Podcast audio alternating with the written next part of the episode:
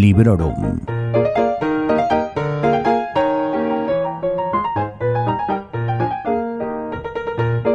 Bienvenidos y bienvenidas a Librorum Podcast. Soy Vanessa y en este nonagésimo episodio os quiero contar qué me ha parecido la novela Los siete maridos de Evelyn Hugo. Y claro está, lo haré sin spoilers. Me siento grabar este episodio casi tres semanas después de haberlo terminado de leer y no es porque no me gustase ni porque no tuviese ganas de hablar de él, al contrario, es porque, bueno, simplemente no tengo explicación, son cosas que pasan, eh, que se pasan los días y siempre hay otras cosas que hacer. Ah, la cuestión mm, aquí también es que no suelo tardar tanto y, y, entonces la visión o la opinión que doy de los libros es como muy inmediata, ¿no? Y en este caso, pues lo va a ser menos. Así que bueno, mm, como cambio no, no está mal, vamos a probar. En fin, este es el tercer libro de Taylor Jenkins Reid que me leo y no será el último. Tengo muchas ganas de leer Malibu Rising, que es, eh, bueno, en el momento en el que estéis escuchando esto ya se ha publicado en español, pero no, no, no lo he comprado todavía porque la cosa de los libros pendientes se me, se me ha ido de las manos y, y esto no puede ser. Comentaros que tenéis la novela Todos quieren a Daisy Jones, reseñada por supuesto sin spoilers en el episodio número 72 de este podcast y si no habéis escuchado todavía ese programa, os adelanto que fue una de mis lecturas favoritas de 2020, así que os invito a, ir a escucharlo cuando terminéis este si queréis. Los siete maridos de Evelyn Hugo fue escrita en 2017 y mi edición en digital para Kindle es de Umbriel. Es de marzo de 2020, está traducida por Nora Inés Scoms y consta de 374 páginas que la verdad se leen en un suspiro. El libro me duró tres días. No os digo más. Bueno, no digo más, cojo, me voy. no, no os vayáis, que esto no ha hecho más que empezar.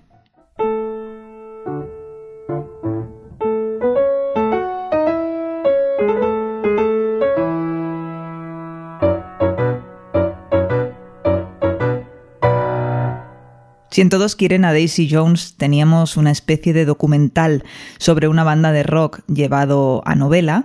En esta ocasión se trata de una actriz retirada que ha decidido escribir sus memorias o mejor dicho, ha decidido contratar a una periodista a la que contarle todos sus secretos y también su trayectoria profesional, pero sobre todo sus secretos personales, para que una vez eh, ella haya fallecido, Evelyn Hugo haya fallecido, la periodista los plasme en un libro.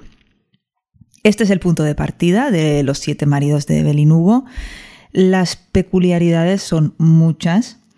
Eh, para empezar, bueno, la elección de la periodista, Monique Grant. Yo voy a decir Mónica porque me resulta más natural. Mónica es una joven mujer que trabaja en un medio no demasiado importante, eh, que no está demasiado satisfecha con su trabajo, se siente poco valorada, aunque en el pasado haya hecho algún reportaje digno de tener en cuenta y, que la gente, bueno, pues eh, se ha dado un poquito a conocer, pero vamos, que está, no está contenta. Además, eh, no está atravesando un buen momento en su vida personal, en su relación de pareja, su única mm, familiar, que es su madre, vive muy lejos. Para esta periodista, esta gran oportunidad eh, le va a traer mm, mucho más de, lo que a primera vista parece, ¿no? Que, que, le va a traer pues dinero, renombre, escalar posiciones en su carrera.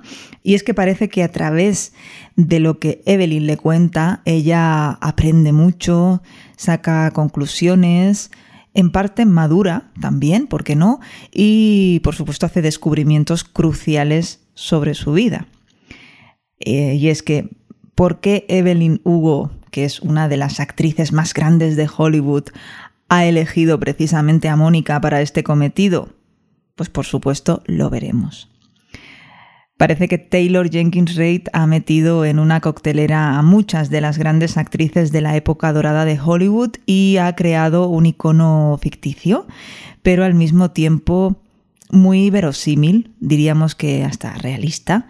Es una sex symbol, una chica salida de la nada, una persona consciente de que su físico es abrumador y, de que si lo utiliza correctamente podrá llegar donde ella quiera. Y esta es más o menos la historia de Evelyn Hugo, por supuesto, a primera vista. Estamos hablando de una mujer que va a utilizar su cuerpo y su cara para conseguir todo lo que quiere. Pero naturalmente veremos que hay mucho más. Y lo vamos a ver a través de los flashbacks, bueno, a través de la narración que la actriz le hace a la periodista sobre su pasado. También tenemos trazos del presente, de la vida personal de Mónica y también del pasado de Mónica.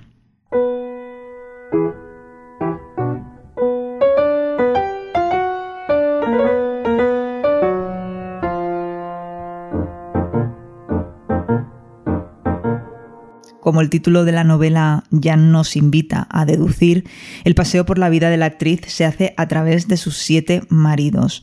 Eh, son algo así como las siete etapas marcadas de su vida en este libro.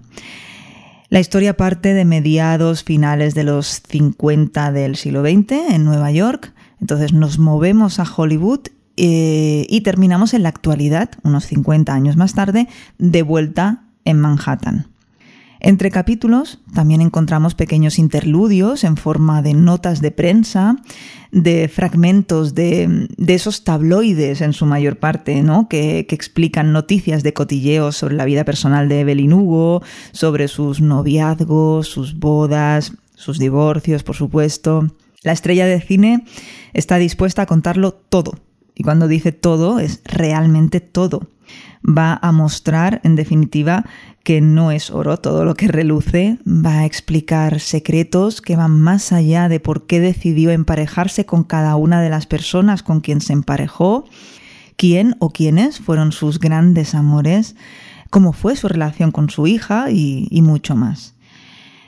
En esta novela se habla, por supuesto, de la industria cinematográfica, de la farándula, de esa frivolidad de los vestidos, del sexo, de las fiestas, pero también se habla de violencia de género, de machismo, de alcoholismo, de, derechos humanos, del aborto, del amor verdadero, de todos los sacrificios que hace esta protagonista para construir su carrera y bueno, de, tantas y tantas cuestiones importantes que conforman ni más ni menos la vida.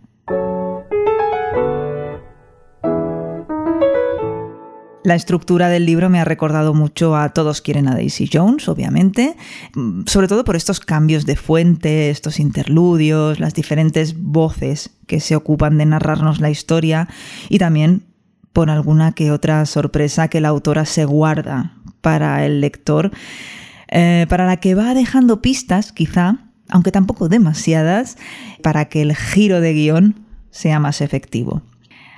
Sé que no es plan de andar comparando, pero bueno, supongo también que es inevitable y solamente quiero hacer un apunte. Aunque Evelyn Hugo es un personaje fascinante, a mí no me ha tocado tanto el corazón como lo hicieron los personajes de, aquella otra novela, de Todos quieren a Daisy Jones. Bueno, imagino que por motivos obvios, ya que aquella era una historia de, sobre todo de rock and roll, también de sexo y drogas, que bueno, que se me metió bajo la piel. Eh, creo que precisamente usé esta expresión cuando hice la reseña. Taylor Jenkins Reid eh, no defrauda eh, con su manera de escribir, a mí me, gusta muchísimo su estilo. No esperéis florituras, no esperéis nada sobrecargado, mm, tampoco hay relleno en absoluto. Es una lectura muy ágil, muy adictiva, ya os he dicho que me duró muy poquitos días y es muy cinematográfica. Es fácil imaginar este libro llevado al cine o a la televisión, cosa que creo que, que bueno, que pasará, que ya está en proyecto. Si cuando reseñé esa otra novela ya comenté que tenía muchas ganas de leer Los siete maridos de Evelyn Hugo, puedo decir ahora que el libro ha estado a la altura de mis expectativas y que la he disfrutado muchísimo. Y por supuesto, como no, os la recomiendo a todos y a todas. Creo que es un libro que puede gustar a todo el mundo, la verdad. Y ya está, esta es mi recomendación para este episodio del podcast. Ah, mi ritmo de lectura está bajo mínimos. Eh, no sé si, si, me seguís en Twitter y en Instagram, pero bueno, ya, ya lo podréis ver por ahí. Eh, la verdad es que no me preocupo para nada, porque soy muy consciente de que hay épocas de todo y yo que sé, a lo mejor ahora estoy en una época mm, en la que me apetece más pues cerrar los ojos o mirar el techo, ¿sabes? O yo que sé, simplemente escuchar música y, y lo de ponerme a leer a lo mejor no me apetece tanto. En fin, no me lo tengáis en cuenta porque ni yo misma me lo tengo en cuenta. Me estaba planteando grabar un episodio de estos de próximas lecturas para el verano, pero hija, Después de lo poco que he respetado mis intenciones durante la primavera, que mm, me ha parecido un poquillo fracaso el asunto, no le veo el sentido. Yo qué sé, a lo mejor hago el book tag ese de, mitad de año que, todos mis admirados eh, booktubers están haciendo ahora, pero en fin, lo que voy a hacer tanto en cuestión de programas como en cuestión de lecturas es dejarme llevar, que así entre nosotras es lo que mejor funciona. Recordad que podéis dejar vuestros comentarios en los lugares habituales como ebooks, Apple Podcast, la cuenta de Librorum en Instagram y también, como no, en sons.red en el post que acompaña a este audio. Ahí también vais a encontrar el buscador de títulos de otros programas y eh, unos botoncitos que os van a llevar a todos los espacios relacionados con este podcast, pues como por ejemplo, yo que sé, Goodreads. Muchas gracias por estar ahí. Espero que estéis todos perfectamente, que estéis vacunadas, felices y disfrutando de la vida, que para eso está. Hasta pronto y felices lecturas. Acabas de escuchar Librorum, un podcast alojado en Sons, red de podcasts. Encuentra mucha más información de este episodio en nuestra página web, sons.red barra Librorum y descubre muchos más podcasts en sons.red.